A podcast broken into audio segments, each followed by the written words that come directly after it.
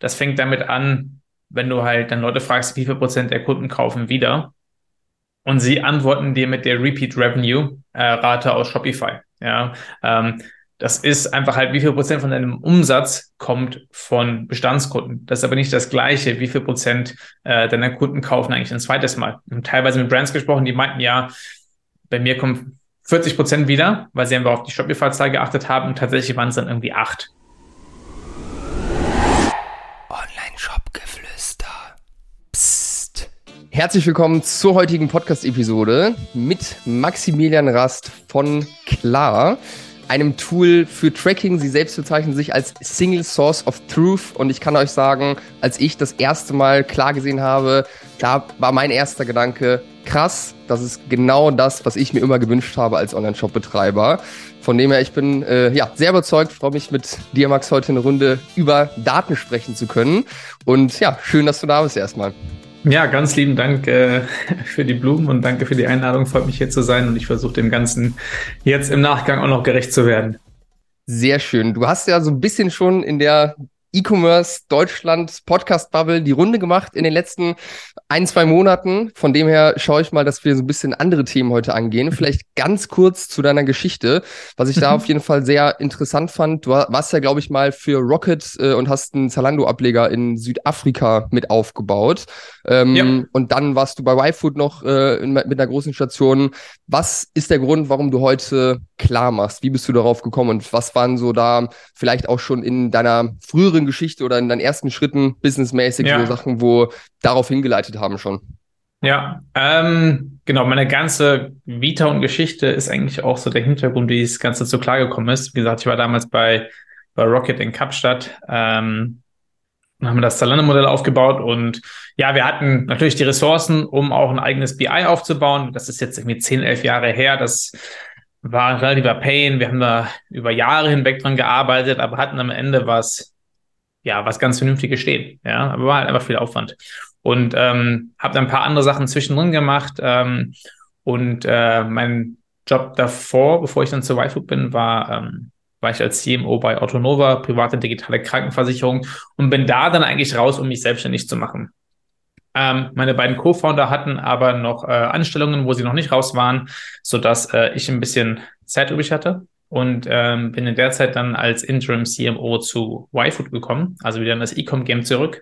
Ähm, das am Ende war es dann ein bisschen länger als Interim. Ich war über ein Jahr dann da, aber genau. Und habe dann gesehen, hey, die ganzen Sachen, die wir früher halt selbst gebaut haben, wie das Shop-System, wie die E-Mail-Automation, da gibt es jetzt einen Haufen coole Tools für, wie ein Shopify oder ein Klaviyo, ja. Und wenn man halt von Rocket Marketing kommt, ist man immer sehr datengetrieben unterwegs. Ähm, und dann habe ich gedacht, mal schauen, was sie auf der Datenseite nutzen. Da gibt es bestimmt was ähnlich Cooles, was mir die ganzen Sachen, die wir damals äh, mit viel äh, Blut und Schweiß selbst gebaut haben, auch abnimmt. Ähm, und habe dann gesehen, okay, es läuft äh, alles noch irgendwie auf irgendwie Spreadsheets und, und Data Studio. Also irgendwie das gleiche Basic, Basic, was wir damals auch genutzt haben. Habe gedacht, hey, da muss da eigentlich was Ähnliches geben. Ähnlich wie Shopify oder Klaviyo, einfach loszulegen, aber hinten raus sehr flexibel und powerful und liefert dir genau die Sachen, die du als E-Com-Brand brauchst.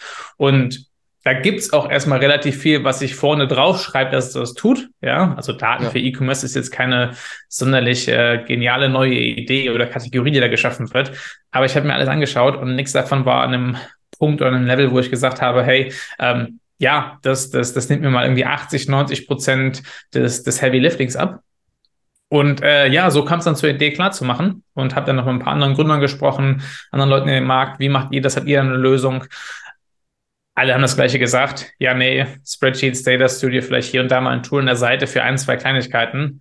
Ähm, ja, und haben mir gedacht, das ist eigentlich eine spannende Sache und haben dann angefangen dran zu arbeiten. Ich habe das Glück, dass meine beiden Co-Founder ähm, beide CTOs im Background sind. Das heißt, wir sind in, insgesamt sehr tech- und product-driven in der Company, haben dann erst für dritt dran gearbeitet für ein knappes Jahr. Ähm, und dann haben dann Anfang dieses Jahres eine Funding-Runde gemacht und äh, sind jetzt äh, knapp 20 Leute, aber immer noch sehr stark Product und Engineering driven. Also 70 Prozent der Company oder 75 Prozent der Company arbeitet direkt an der Weiterentwicklung des Produktes. Ja, ja, merkt man auch. Da kommen ja auch immer neue Features raus. Äh, seid ihr echt, äh, echt gut am Start. Und ja, auf jeden Fall geile Lösung, die ihr da geschaffen habt. Ich kann mich noch Danke. daran erinnern, als, äh, als wir äh, bei unserem Online-Shop haben wir auch immer mit Excel gearbeitet. Wie sollte es anders sein? Und leider hatten wir von den Voraussetzungen her, von der IT jetzt nicht so die beste Wahl getroffen. Wir haben mit JTL-Shop äh, gearbeitet. Mhm. Das das hat dann natürlich schon die ersten Probleme gebracht, irgendwie, wenn man, äh, wenn man da vernünftig die Daten aufbereiten will, weil es nicht mal eine API irgendwie hat. Ähm, also ich kenne den Pain auf jeden Fall und äh, mit klar habt ihr auf jeden Fall ein geiles Tool geschaffen. Cool. Was ich auch sehr feier, ist, dass ihr einfach auch auf viel E-Commerce-Erfahrung irgendwo zurückgreifen könnt und da echt äh, Skin in the Game hattet äh, bei dem ganzen Thema.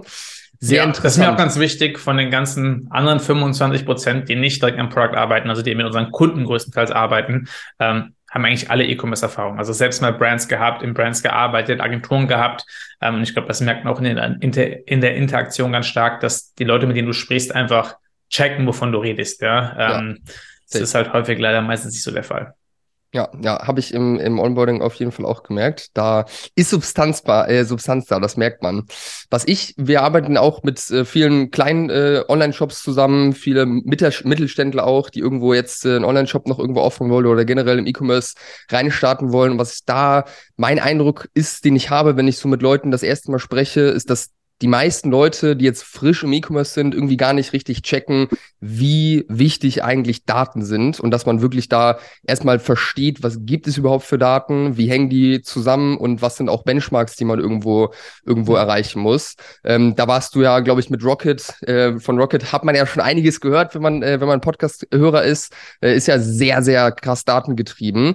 Was äh, glaubst du, muss bei solchen Leuten, die ich jetzt gerade beschrieben habe, im Kopf für ein Schiff passieren, dass die das checken und dass da wirklich auch die Priorität drauf setzen, wie man es tun sollte? Ja, ja, ich glaube, was meistens immer hilft, wie bei allen Sachen, ja, man muss halt Erfolgserlebnisse haben. Ja, äh, ich glaube, das ist, das ist äh, immer der schönste und der einfachste Weg, ähm, wenn man halt zeigen kann, wie Daten auch im Endeffekt dann zu, zu mehr Geld auf dem, auf dem Konto führen, muss man irgendwie ganz platt so sagen. Ähm, und das sind nicht immer Riesenwürfe, ja, äh, im ersten Schritt, weil manchmal sind halt Sachen nicht irgendwie offensichtlich direkt auf den ersten Blick, okay, hier habe ich jetzt 50.000 Euro mehr auf dem Konto. Manchmal muss man auch eine Ebene tiefer rübergeben. Das ist halt die Schwierigkeit so ein bisschen bei Daten. Manchmal brauchst halt ein bisschen Zeit, um ein bisschen Tiefe, um den Mehrwert auch wirklich rauszuarbeiten. Ähm, aber um die Frage zu beantworten, ja, Erfolgserlebnisse ist wie bei allem äh, immer, immer der Schlüssel zum Erfolg. Wenn man halt sieht, es hilft einem, dann ist es so. Und wir hatten teilweise Brands halt, die haben Onboarding gemacht. Ähm, als Teil des Onboardings nehmen wir uns auch mal eine Stunde Zeit, um mit ihnen durch ihre Daten durchzugehen, alles zeigen, zu erklären. Und da kamen teilweise halt Sachen raus, die halt das, das Business halt komplett äh, transformiert haben, sage ich mal schon fast. Ja, also wo echt Sachen rausgefunden wurden, hey, du musst äh, deine Marketingstrategie äh, nicht umstellen, aber halt es gibt Kanäle, die, die sehr, sehr stark zu sein scheinen, die du aktuell noch gar nicht großartig bespielst. Ähm, es gibt auf der Merchandising-Produktseite Sachen, die du eigentlich viel mehr in den Vordergrund stellen solltest, die dann auf einmal innerhalb von ja, einem Insight, der natürlich dann umgesetzt werden muss, aber innerhalb von ein paar Wochen dann halt echt schon auf einmal im nächsten Monat 100 Prozent mehr Kunden da sind. Ja? ja. Ähm, und das sind dann einfach die Sachen, wo du halt merkst, okay, holy, holy shit, ähm, da ist echt Musik drin. Ja, safe. Also ich würde jedem wünschen, dass man sich, bevor man überhaupt eine Entscheidung trifft, in was für Produkt man an den Start geht, sich da schon Gedanken richtig macht äh, mit, äh, mit, mit Zahlen, mit Daten. Weil was ich auch häufig tatsächlich erlebe, dass Leute zu uns kommen, die irgendwie eine Marge oder so haben von 30, 35, 40 Prozent, AOVs äh, extrem gering. Da hatte ich jetzt auch schon echt einige Fälle, wo ich mit Gründern gesprochen habe und gesagt habe, Jungs, so geil ihr on fire seid für das Thema, lasst es sein oder ja. geht's komplett neu irgendwo an? Ich glaube, da ist auch so eine Erwartungshaltung einfach super wichtig, ähm, was man überhaupt oder wie E-Commerce so funktionieren kann, dass am Ende auch wirklich was dabei hängen bleibt. Was ist ja, so total. Das sind also ein paar betriebswirtschaftliche Basics, ja, ja. Ähm, die leider bei einigen schon fehlen. Ähm, und die müssen einfach gegeben sein, ansonsten, ansonsten funktioniert es einfach nicht. Ja. Ja, safe. Vielleicht mal, um äh, den Zuhörern mal so eine Daumenpeilung zu geben. So eine gute E-Commerce-Company, was hat die am Ende für ein, für ein EBIT, für einen Gewinn äh, da stehen, wenn die da eine gute Quote hat? Ja, also es kommt natürlich immer ganz darauf an, wie man es wie, wie, wie man es aufzieht, ja, und äh, wie viel Muße und Ruhe man auch hat und wie schnell man wachsen will. Also ganz grundsätzlich sage ich immer, hey, sollst halt schon schauen, dass du in Deckungsbetrag 2, also Profit nach Produkt, Logistik und Transaktionskosten, mal von ungefähr 50 Prozent hast. Ja, bei einem niedrigen AOV ähm, eher auch mal gerne 60, ähm, wobei der AOV eigentlich immer 30 sein soll. Äh, mindestens 30 Euro sein soll, sollte, ansonsten darunter wird es echt ganz, ganz, ganz, ganz schwierig. Ähm, und wenn du dann dir ganz, ganz viel Zeit nimmst und das auch gar nicht aufbaust, dann kannst du auch am Ende echt eine 20, 25 Prozent EBIT-Marge haben. Ja, ähm, aber in den allermeisten Fällen würde ich sagen, alles, wenn du es halt mal so wirklich als Business aufziehst, mit auch wirklich Fixkosten dir aufbaust, dann ist alles so, sage ich mal, zwischen 5 und 15 Prozent am Ende irgendwie das, wo du in einer guten Range unterwegs bist. Ja, ja, safe. Und ich glaube, das ist auch einfach super wichtig oder ein Learning daraus, so weil da ist die Erwartungshaltung teilweise auch, dass am Ende irgendwie 30 Prozent äh, Gewinn hängen bleibt. Das geht vielleicht, wie du gerade gesagt hast, wenn man halt alles ganz langsam, ganz organisch macht. Aber wenn man halt irgendwo auch den Anspruch hat, dass das Ganze irgendwie schnell wächst oder zumindest in einem vernünftigen Tempo, dann wird es ja. halt schwierig. Und ich glaube, dass da einfach ganz wichtig ist auch zu verstehen, dass im E-Commerce halt einfach Größe auch extrem wichtig ist, dass es erst anfängt, richtig Spaß zu machen, wenn man halt mal Umsätze von mehreren hunderttausend Euro im Monat äh, dann auch generiert. Ähm, das ist auch eine Sache, wo ich merke, dass da viele einfach eine falsche Vorstellung haben und auch zu kleine Ziele tatsächlich vom Umsatz her es gibt ja einfach mehr und mehr Möglichkeiten in verschiedener Hinsicht. Ne? Ähm, und es ist ein bisschen eine Anspruchshaltung. Ich glaube, immer muss ich halt von vornherein, wie auch bei allem im Leben, klar sein, ähm, was ist eigentlich mein Ziel, was will ich erreichen? Ja, und das definiert ja. halt so ein bisschen, ähm, welche Strategien und welche Wege eigentlich die richtigen für dich sind. Ähm, aber wirklich den Anspruch halt in den meisten Fällen, ähm, ein großes substanzielles Business auch auszubauen, dann braucht man schon eine gewisse Skalierung, ähm, um, um äh, das auch zu erreichen. Ja, safe. Alright, sehr schön. So viel zum Thema Zahlen im Allgemeinen. Lass uns äh, mal ein bisschen tiefer reinsteigen und zwar zu Shopify. Ähm, ich persönlich muss sagen, ich finde die Shopify-Statistiken extrem geil für den Anfang, wenn man da alle wichtigen Zahlen erstmal irgendwo präsent hat. Damit kann man, glaube ich, so die ersten Schritte ganz gut arbeiten. Aber da gibt's auf jeden Fall auch ein paar Fettnäpfchen, in die man reintreten kann. Zum Beispiel, wenn man jetzt äh, Support-Tickets äh, da einen, äh, einen Gutschein rausgibt, äh, dass das auch irgendwo natürlich als Bestellung in die Conversion Rate dann, äh, dann einzahlt oder das verfälscht. Was gibt's da noch für Sachen, wo man irgendwo ein Auge drauf haben sollte, wenn man jetzt noch nicht mit Klar oder einem ähnlichen Tool arbeitet, wo ja. einfach die Realität nicht richtig wiedergespiegelt wird? Also Support-Tickets sind bei Conversion Rate tatsächlich kein Problem. Bei Conversion Rate wird nur basieren auf äh, Orders berechnet, wo der Sales Channel Online Store ist und Support-Tickets haben den Sales Channel Draft Orders. Von daher ist das keinem nicht, nicht, nicht das Problem. Meine ich, ja. Aber ja, es gibt verschiedenste Themen. Und wie gesagt, zum Loslegen ist mal ganz okay, aber wenn du mal eine gewisse Masse an Daten hast und nicht reingehen willst, dann kann es halt echt schon problematisch werden. Das fängt damit an, wenn du halt dann Leute fragst, wie viel Prozent der Kunden kaufen wieder.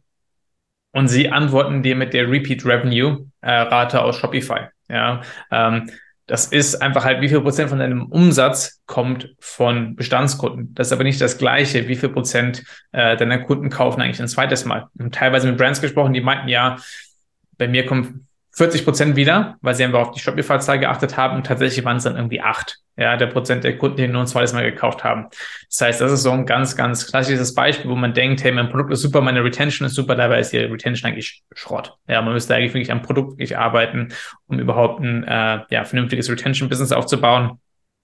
Anderes klassisches Beispiel ist so alles, was mit Umsatzdefinition zu tun hat. Also Shopify hat diese drei Umsatzzahlen, Total Sales, Gross Sales und Net Sales im Englischen, im Deutschen ist irgendwie Gesamtumsatz, Brutto- und Nettoumsatz.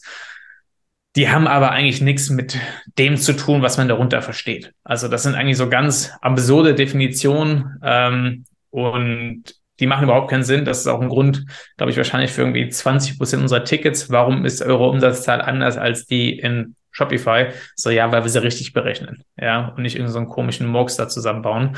Ähm, und dementsprechend dann auch die, die AOV-Zahlen, die halt nicht stimmen. AOV ist dann irgendwie mit Steuern, mit Retouren ähm, und äh, noch ein paar andere Sachen, die einfach dann ja die Zahlen fahren. Gutscheincodes, also nicht Gutscheincodes, aber Geschenkgutscheine zum Beispiel zählen dann nicht als Umsatz zur Bestellung, sondern erst, wenn sie eingelöst werden. Aber es ist ja trotzdem Geld, was auf dem Konto ist. Also gibt es so viele Kleinigkeiten. Und die Sache ist halt, es klingt vielleicht hier und da immer nach Kleinzeug, aber wenn du halt fünf, sechs, sieben, acht verschiedene kleine Sachen hast, die multiplizieren sich auf und im Endeffekt ist dann doch ein Riesenbatzen und du denkst eigentlich, du hast ein Top-Business, im Endeffekt hast du ein Business, was echt so gerade so äh, echt, echt am Kämpfen ist, überhaupt äh, Geld zu machen. Ja. Ja. Ja, safe. Boah, das ist, äh, das ist wirklich crazy, wie man äh, sich da blenden lassen kann von den Zahlen. Von dem her auf jeden Fall super wichtig, das zu wissen, das im Hinterkopf zu haben und dann auch mal nachzurechnen und mal äh, auf Tuchfühlung zu geben. Lass uns gerne mal auf einen bestimmten Bereich ein bisschen tiefer in die Kennzahlen einsteigen, wo ihr bei Klar ja auch äh, einige Funktionen oder Auswertungen mit drin habt, nämlich das ganze Retention-Thema, äh, Retention wo ja auch die Wiederkaufsrate mhm. irgendwo mit reinzählt. Ähm, was sind die wichtigsten Zahlen aus deiner Sicht bei diesem Thema, die man sich angucken sollte, wenn man gerade anfängt, vielleicht so die ersten E-Mail-Flows aufgebaut hat, merkt, dass da was geht äh, und jetzt einsteigen mhm. möchte, das Ganze zu optimieren? Ja, ich hatte es gerade eben schon mal kurz angesprochen. Ich glaube, das Wichtigste ist eigentlich, hey, wie viel Prozent der Kunden kaufen wieder und kaufen ein zweites Mal? Ja, die Hürde zum Zweitkauf ist meistens immer die größte. Ähm, ja, dritter und vierter Kauf auch noch nicht ganz so einfach. Der Zweitkauf ist meistens in den meisten Fällen immer der, der, der, der Knackpunkt. Wenn du eine gute Zweitkauf-Conversion hast, hast du in den allermeisten Fällen auch eine gute Dritt- und Viertkauf-Conversion. Ähm, also das wirklich anzuschauen, und neben dem Zweitkauf, was meistens dann schon stark korreliert, aber nicht muss, wie viel Umsatz geben Kunden mehr aus über Zeit. Ja, ähm, idealerweise sich das Ganze nochmal anschauen in so äh, Zeitinkrementen, also 90 Tage nach dem Erstkauf, äh, 180 Tage nach dem ersten Kauf, um mal da zu gucken, äh, was, was, was passiert da eigentlich. Ja, das sind, glaube ich, die zwei wichtigsten Sachen. Und dann brauchst du natürlich noch die Möglichkeit, das Ganze ja zu slicen und zu dicen nach verschiedensten Dimensionen. Also basierend darauf, über welchen Marketingkanal kam die Person, welches Produkt hat die Person gekauft ähm, oder welche, welche, welche Landingpage oder welchen Discount-Code hat die Person genutzt. Und das sind alles Sachen, die du in klar nach einem Setup von halt einer Stunde out of the box direkt bekommst. Mhm. Was? Letzter wichtiger Punkt noch kurz vergessen. Ja. Wenn es dann ähm, um Geld umgeben, äh, Geld also wie viel Geld geben die Kunden mehr aus über die Zeit? Das Ganze halt wichtig, nicht nur auf Umsatzebene anzuschauen, sondern eben auch auf, auf Margenebene. Ähm, nämlich wieder auch hier Customer Lifetime Value sollte immer auf Deckungsbeitrag 2, also Nettoumsatz nach Produkt, Logistik und Transaktionskosten beruhen. Ähm, das ist natürlich auch eine Sache, die bei uns sehr gut geht. Ja, wenn man jetzt dann diese Auswertung hat nach Channel beispielsweise, also ob jetzt über Meta Ads, Google Ads oder einen anderen Kanal, wie ja geht man dann ran, arbeitet damit. Wenn man jetzt sieht beispielsweise, dass Google hat wahrscheinlich in den meisten Fällen einen deutlich höheren ROAS oder auch eine deutlich höheren äh, Value als jetzt äh, Facebook Ads, weil die Leute aufgewärmt sind, vielleicht auch direkt nach der Brand suchen etc. Ja, also kommen wir jetzt bisschen drauf an, auf dein Google-Setup jetzt in der Situation, weil natürlich mh, dein Google nicht unbedingt definitiv skalierbar ist. Ja, also häufig ist ja auch das Problem, dass Leute Google in einen Topf schmeißen. Dabei sind Google eigentlich vier, fünf, sechs verschiedene Kanäle. Ja, nämlich Branded Paid Search, Generic Paid Search, Shopping, YouTube Display. Das heißt, das erstmal aufzudröseln, wirklich die Kanäle, die dahinter liegen, weil die haben eine verschiedene, unterschiedliche Wachstumsdynamik und welche Hebel ich habe, um Wachstum zu treiben. Branded Paid Search ist halt maximal gecapped, ja, weil halt irgendwie nur so viele Leute nach deinem Brand suchen. Danach hast du die generische Suche, da kann es halt sein, dass du noch Potenziale hast, wenn du zum Beispiel noch äh, nicht noch 100% Impression Share hast in den Kampagnen, die wirklich gut funktionieren. Und wenn du die auch bereits hast, dann heißt es nicht zwangsläufig nur, weil Google, was du jetzt schon hast, gut funktioniert, eine Expansion auch zwar äh, unbedingt sinnvoll ist, weil die nächsten Keywords, auf die du gehen müsstest, einfach von einem Tent, der dahinter ist, sehr viel geringer ist. Das heißt, da muss man anschauen, ähm, genau, was, was funktioniert und wie viel Raum für Wachstum habe ich noch in den Kampagnen oder den Keywords, die funktionieren. Und dann sowas wie Display und YouTube ist halt eher so, eher eigentlich wie, wie Facebook-Ads zu betrachten. Ähm, ähm, genau. Und äh, muss deshalb anders bewertet werden. Ja, jetzt mal auf der Google-Seite. Ansonsten ist natürlich auch eine Frage von, ähm, was machst du jetzt damit, wenn du halt siehst, hey, ein Kanal äh, funktioniert besser als der andere, andere Kanal, dann kannst du dich natürlich erstmal schon, wenn du denkst, dass du danach Raum für äh, Wachstum hast innerhalb der gleichen Zielgruppe, diesen Anfang hochzuskalieren äh, und mehr von deinem Budget dahin zu shiften. Ähm, und das ist auch dann wieder noch eine Frage, wie du es machst von der Risikobereitschaft her. Wir haben zum Beispiel eine Brand, da haben wir gesehen, hey, wir haben einen Kanal, die, der scheint sehr gut zu funktionieren und die war noch relativ am Anfang, würde ich sagen. Also haben wir auch irgendwie äh, fünf bis sechsstellige Monatsumsätze gemacht. Und dann haben wir gesagt, so, hey, Wäre es eigentlich schlimm für dich, wenn du mal Facebook-Ads komplett ausschalten würdest für ein, zwei Monate ähm, und alles in diesen anderen Kanal reinpackst, um einfach zu sehen, wirklich in sich selbst, wie gut funktioniert das eigentlich. Äh, und dann meinte er halt so, ja, es wäre jetzt nicht mega nice, wenn halt irgendwie der Umsatz einbricht, aber es wird mir jetzt auch nicht das Genick brechen. Und wenn ich daraus dann hinaus wirklich Klarheit habe, dass dieser Kanal wirklich so gut funktioniert, wer den Anschein zu sein hat, dann wäre das halt ein Game Changer, dann hat er das, das Ganze halt auch umgesetzt und dann halt genau, wie ich gerade eben schon sagte, ähm, innerhalb von einem Monat seine, seine, seine Neukundenrate um 100 Prozent steigern können bei stabilen Customer Acquisition Costs und 50 Prozent mehr Lifetime Value mit der ersten Bestellung. Krass. Okay, sehr, sehr interessant. Du, du hattest gerade das Thema Wiederkaufsrate ähm, angesprochen. Also wie viele Leute schaffen mhm. es dann zu einem zweiten Kauf?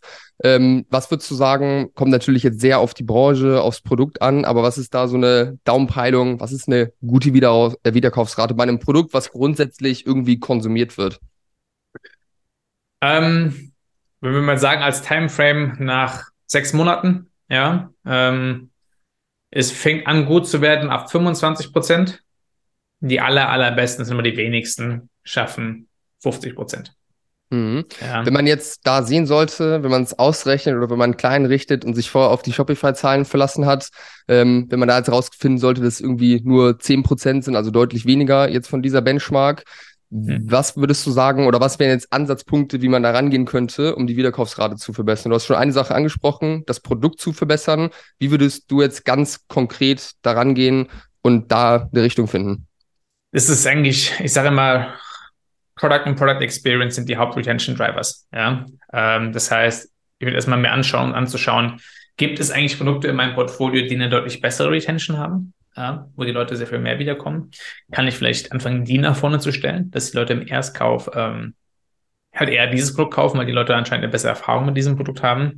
Ähm, oder eine ähm, Offer Composition, also ähm, wie stelle ich mein Angebot, was ich nach vorne habe, zusammen. Zum Beispiel, wenn ich Essensprodukte verkaufe und ein Taster Pack habe, was sind eigentlich die Geschmäcker, die ich da reinpacke? Sowas wie Geschmack ist sehr ähm, ja, subjektiv. Ich mag vielleicht das eine, du magst das andere. Das heißt, um rauszufinden, hey, was sind eigentlich die verschiedenen Geschmacksprofile, die ich in meinen Produkten habe, ähm, damit ich möglich ein Taster Pack zusammenstelle, wo für jeden was dabei ist oder für möglichst viele Leute was dabei ist, damit die dann auch wiederkommen und die, die, die, die Sparbox mit halt zwölfmal meinem Lieblings dann zu bestellen. Ja, und das können mir meine Daten halt auch sehr, sehr stark zeigen. Ähm, ab einem gewissen Punkt ist aber auch einfach teilweise echt, hey, jetzt mal ganz doof, von vorne anfangen, mit Kunden sprechen, herausfinden, äh, warum hat es dir nicht gefallen, ja, ähm, und dann wieder, sag ich mal, von vorne anzufangen, wirklich wieder am Produkt neu zu arbeiten. Mhm. Ja, also dann Produkt zu verändern oder komplett auch in eine andere Richtung einzuschlagen beispielsweise. Ja, es gibt ja verschiedenste Sachen. Also es gibt das Produkt selbst kannst du anpassen. Du kannst die Positionierung des Produktes anpassen. Wie verkaufst du es? An wen verkaufst du eigentlich? Was kommunizierst du eigentlich als, als, als, als Benefit? Ja, ähm, damit die Leute, die es halt kaufen, halt nicht mit falschen Erwartungen das Produkt kaufen, dann enttäuscht werden. Ähm, das kann eine Pricing-Sache sein. Ja, ähm, oder genau, das sind eigentlich so die Kernansatzpunkte, wo du, wo du ansetzen kannst, aber halt die, wo die meisten gefühlt das immer vermeiden, weil es halt irgendwie auch am meisten Arbeit ist. Ne? Ja, ja, safe. Das sind natürlich dann große, große Schritte. Was ja, äh, zählt Damit immer versucht, den, die Ads zu ändern, die Ads zu ändern und die Ads zu ändern und die Ads zu ändern und du rennst eigentlich immer weiter nur gegen eigentlich das Produktfundament funktioniert nicht an ähm, und beißt ja die Zähne aus und kämpfst eigentlich so ein Losing Battle. Ja, ja, safe. Ähm, du hast gerade noch den Begriff äh, Product Experience in den Raum geworfen. Was zählst ja. du da alles drunter? Also was jetzt nach dem Kauf beispielsweise auch passiert mit Post-Purchase Flow und solchen Geschichten oder was, äh, was zählst du da alles rein? Ähm, ja, vor allen Dingen die Konsumerfahrung. Ja, also natürlich, das alles, was halt so Post-Purchase Flows und sowas gehört dazu. Ähm, aber realistisch gesehen öffnen halt nur so viele Leute deine E-Mails und lesen dann auch wirklich, was da drin steht. Das sind man vielleicht, wenn du Glück hast, sind das, die wirklich aktiv lesen und sich auch daran erinnern, wenn sie das Produkt in der Hand haben, sind das 10 Prozent. Das heißt, die Product Experience und Consumption muss auch ohne Flows gut funktionieren. Ja, ähm, das heißt, ähm, wie kommt das Paket an? Wie ist es verpackt? Wie ist mir vielleicht bestimmte Sachen erklärt, wenn das Ganze ankommt? Ähm, genau. Was, was, was ist wirklich drin in dem Paket. Ich habe damals in Südafrika den erfolgreichsten Test, den wir damals gemacht haben, ist so, hey, wie erscheint bei Erstkunden das Paket? Wie ist das verpackt? Was ist da noch mit drin an Goodies, an Karten, an Dankeskarten, äh, an Gutscheincodes für den Zweitkauf und so weiter und so fort. Und da haben wir ganz, ganz viel durchgetestet und das war eigentlich der größte Hebel, ähm, den wir hatten, um wirklich Retention auch zu steigern. Mhm. Was sind da ähm, Sachen, die da damals bei euch gut funktioniert haben? Oder die diesen ähm, Hebel reingebracht ja, haben? Ja, ich glaube, es war, aber es ist halt super individuell. Also es ist kein Blueprint hier, Copy-Paste. Das sind echt so Sachen, die man, glaube ich, sehr individuell antesten müssen. Ich glaube, es war eine handgeschriebene kleine Karte, die mit dabei war, was natürlich ein Eck war, weil wir dann schon, ich weiß gar nicht mehr, ich glaube, ein paar 10.000 Neukunden hatten im Monat. Das heißt, äh, dann saß halt ähm, einmal pro Monat das ganze Office für zwei Stunden da und hat mal kurz eine Karte geschrieben. Ähm, Gibt es ja mittlerweile auch Services für, für so handgeschriebene Karten. Ja, äh, mittlerweile gibt es es. Ja. Äh, damals gab es das damals noch nicht. nicht nee. Vor allen Dingen wahrscheinlich noch nicht in, äh, noch nicht in Kapstadt oder in Südafrika. Ähm, das ist der eine Teil. Der zweite Teil war, glaube ich, dass, ich glaube, noch ein physisches Geschenk, wir haben noch so eine, so eine Einkaufstüte mit unserem Company-Logo war mit dabei. Da blieb zwei Sachen auf jeden Fall. Und vielleicht noch irgendwie so ein Gutscheincode für deinen Freund oder sowas. Ja, mhm. das weiß ich gerade aber nicht mehr so handgeschriebene Karten machen wir auch sehr gute Erfahrungen. Das ist tatsächlich auch eine Sache, die dann sehr, sehr häufig irgendwo auch in Bewertungen noch reingeschrieben wird als, äh, als positiv. Das ist auf jeden Fall echt eine coole Sache auch bei einigen von unseren Kunden. Was ist dein Take jetzt insgesamt auf Gutscheincode für eine zweite Bestellung? Wann macht sowas Sinn? Kann man oder hast du da irgendwie so eine so eine Richtlinie? Weil an sich gibt man ja dann wieder Marge weg für den zweiten Kauf. Ähm, ja. Das heißt, im Grunde gilt es ja da erstmal, das anders zu versuchen, ohne jetzt noch einen Gutschein zu geben, oder? Ja, ich äh, sage immer, ich würde mir eine Reaktivierungsflow basierend auf den Daten aufbauen. Ich würde mir gucken, ähm, wann finden die organischen Käufe statt. Ähm, und du willst natürlich so früh wie möglich da sein. Ja, ähm, weil wenn du erst nach einem Jahr wieder um die Ecke kommst, dann denkt sich so halt, wer ist das? Ich kenne ich kenn den nicht mehr. Das heißt, ja. du willst so früh wie möglich kommen, ohne halt möglichst wenig Marge abzugeben für Käufe, die ohnehin passieren würde. Und das kann man sich einfach sehr gut in den Daten anschauen. Ja. Ähm, und das heißt, basierend, das, das, das heißt, du guckst dir an, der Zweitkauf nach dem Erstkauf im Durchschnitt, wie lang dauert der? Ähm, der Durchschnitt ist ein Scheißwert in dem Kontext, ehrlicherweise. Mhm. Weil Durchschnitte, gerade je nachdem abhängig, wie die Zeitzone setzt, sehr sich verziehen können. Ja, wenn ich zum Beispiel eine Kundengruppe habe, die insgesamt zwei, drei Jahre alt ist, dann ist der Durchschnitt sehr, sehr spät, weil ich natürlich ja. auch Kunden habe, die vielleicht nach zwei Jahren nochmal kaufen. Und so Ausreißer ziehen den Durchschnitt ziemlich hoch. Das heißt, man guckt sich eher so ein Histogramm an, wo man sagt, äh, Käufe nach 0 bis 10, 10 bis 20, 20 bis 30, 30 bis 40 Tage und macht eigentlich so Buckets. Und dann kann man meistens in der Kurve sehr gut erkennen, okay, wann hast du so einen klaren Drop-off und das ist dann der Zeitpunkt, wo du hingehst und anfängst, äh, die Leute wieder zu bespielen.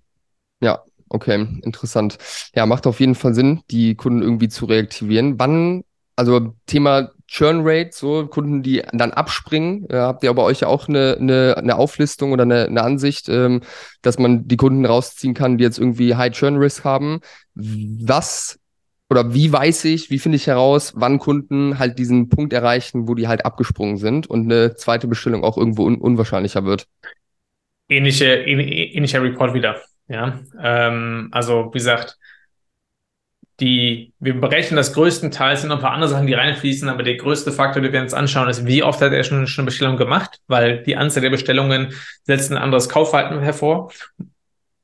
Und wie lange ist es her, dass ihr die letzte Bestellung gemacht habt? Das sind die zwei wesentlichen Faktoren, die eigentlich in diesen aktiv, at risk und Churn Status reinlaufen. Und ähm, darauf basierend, ja, setzen wir die. Das heißt, wenn du halt siehst, hey, 80 Prozent meiner Wiederkäufe finden nach, keine Ahnung, 70 Tagen statt, ähm, und danach ist echt noch so ganz, ganz klein hier und da mal wieder. Dann kannst du eigentlich davon ausgehen, dass wenn jemand nach 70, 80 Tagen nicht gekauft hat, dass er auch nicht wiederkommt. Ja, macht Sinn. Okay, sehr spannend. Dann würde ich gerne noch ein letztes Thema ansprechen im Zusammenhang mit dem ganzen Retention-Thema, und zwar das Thema Kohortenanalyse. Da hatten yes. wir in unserem äh, ersten Call auch schon mal kurz drüber gesprochen, du hattest mir da einen kleinen Einblick gegeben. Ich glaube, das ist ein Begriff, den viele, die zuhören, jetzt zum ersten Mal hören oder vielleicht schon mal gehört haben, aber sich auch nicht wirklich was darunter vorstellen können. Kannst du da einmal erklären, Kohortenanalyse, was ist das? Warum macht man das? Äh, ja, das ist so ein bisschen eines meiner Catchwörter. Ähm, ein, ein ehemaliger Kollege von Wifood hat mal gesagt, ich habe noch nie jemanden gehört, der das Wort Kohorte so oft gesagt hat wie du. ähm, was ich Scheint so bisschen, wichtig zu sein.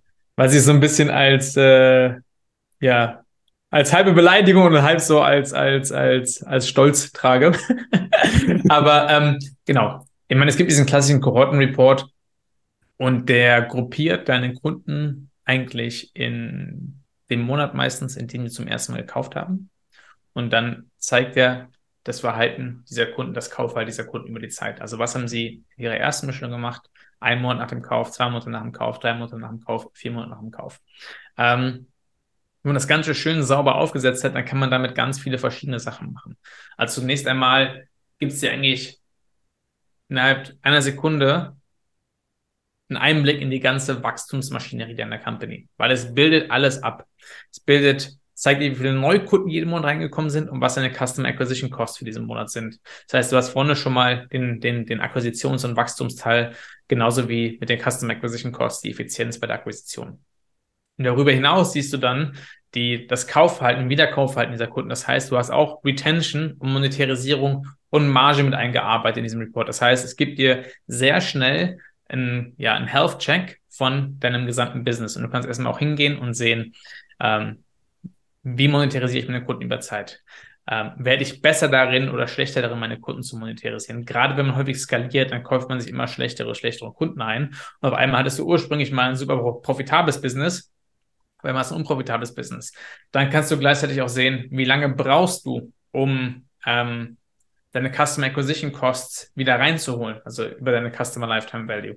Und das sind alles ja, mehr so Health Checks, die man machen kann, um zu verstehen, wie das Business eigentlich funktioniert. Wenn du irgendeinen Investor im E-Commerce fragst, was ist der eine Report, den du sehen willst, sagt er immer ein guter Kohorten-Report, ja, äh, ohne Wenn und Aber. Ähm, du kannst aber auch weiter hingehen und sagen, hey, über meine Kohorten und Customer Lifetime Value kann ich eigentlich definieren, was bin ich bereit, vorne an Customer Acquisition Costs im Marketing auszugeben. Wann will ich eigentlich Break-Even sein? Und der letzte Punkt, der auch noch super, super hilfreich ist, ist, dass man aus Kohorten ähm, oder sie sehr stark für seinen Forecast nutzen kann. Ja? Ähm, weil meistens, hatte ich gerade eben auch schon gesagt, dass ähm, ja, Kaufverhalten sehr konsistent ist über die Kohorten hinweg. Ähm, und daher kann ich sagen, hey, wenn ich sehe, dass im Schnitt bisher Kunden in ihrem zweiten Monat nach der ersten Bestellung nochmal sieben Euro extra ausgegeben haben, dann ist ja mit zu 90, 95 Prozent akkurat, dass die neuen Kunden, die ich reinhole, halt auch wieder im zweiten Monat den Kauf sieben Euro reinbringen. Wenn ja. sich nicht irgendwas wesentlich im Geschäft, im Business oder was du tust veränderst, ist das sehr, sehr konsistent. Und deswegen kann man seinen Bestandskundenumsatz für seinen Businessplan, seine Planung insgesamt hervorragend aus diesen Kohorten berechnen, was dann wiederum hilft, halt natürlich die Varianz und die Ungewissheit in deinen Forecast ähm, rauszunehmen, gute Ziele zu setzen, genügend Produkt zu bestellen, nicht irgendwie einen Haufen Working Capital im Inventar zu haben. Und für all diese Sachen und noch ganz viel mehr kann man Kohorten wunderbar nutzen. Sehr schön. Das war die Erklärung, die ich mir gewünscht habe. Hast du sehr, sehr gut erklärt. Vielen Dank. Geil. Dann äh, ja, sind wir fast auch schon am Ende angekommen. Für die Leute, die jetzt äh, das irgendwie interessant fanden, auch so ein bisschen merken, hey, Zahlen habe ich mich bisher noch nicht in der Tiefe mit beschäftigt, wie ich es vielleicht eigentlich sollte. Ähm, was würdest du sagen, für wen ist klar eine gute Lösung? Ab wann lohnt sich das Tool? Weil es kostet ja auch ein bisschen, äh, ein bisschen Geld. Ja, also ich glaube vom Pricing insgesamt her, wir haben es versucht eigentlich erschwinglich zu machen für Brands jeder Größe. Ähm, wir geben uns sehr viel Mühe beim Support und beim Onboarding. Das heißt, es fängt bei 200 Euro im Monat an, ähm, was glaube ich für die allermeisten Brands dann schon erschwinglich ist oder sein sollte. Ähm, aber wann macht es Sinn? Ich glaube, der eine Faktor ist so persönliche Präferenz. Wir haben Brands, die echt noch ganz, ganz am Anfang stehen, aber die sind einfach sehr datenfokussiert und wollen viel mit Daten arbeiten und die sagen, hey, vielleicht brauche ich es jetzt noch nicht unbedingt, aber ich will für mich selbst einfach immer Transparenz haben, äh, wissen, was passiert und direkt auch dieses ja, datengetriebene Arbeiten von Anfang an im Unternehmen drin haben. Die arbeiten mit uns.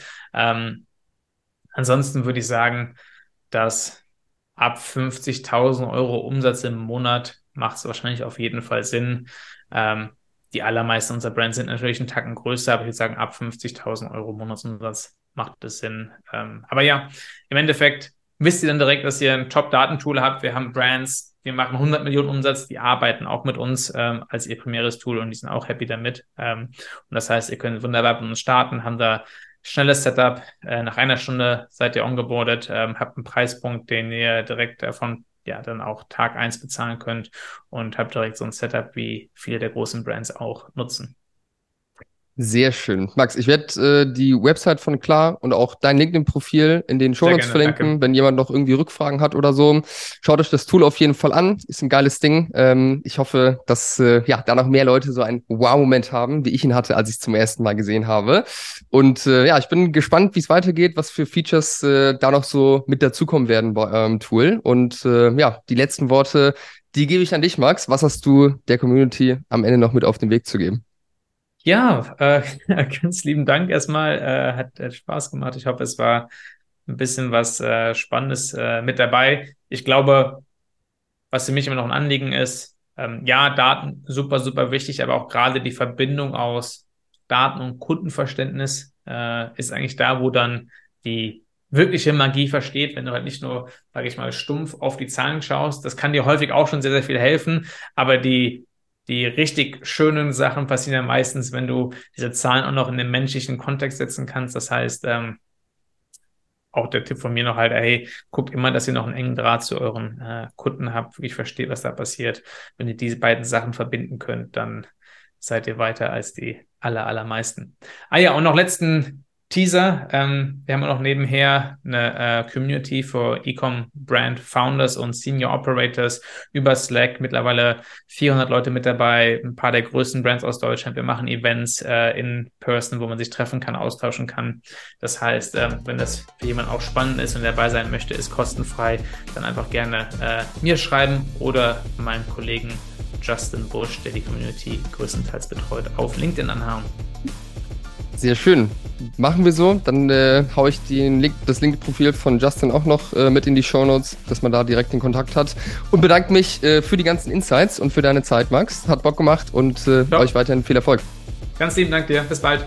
Hau rein. Ciao, ciao.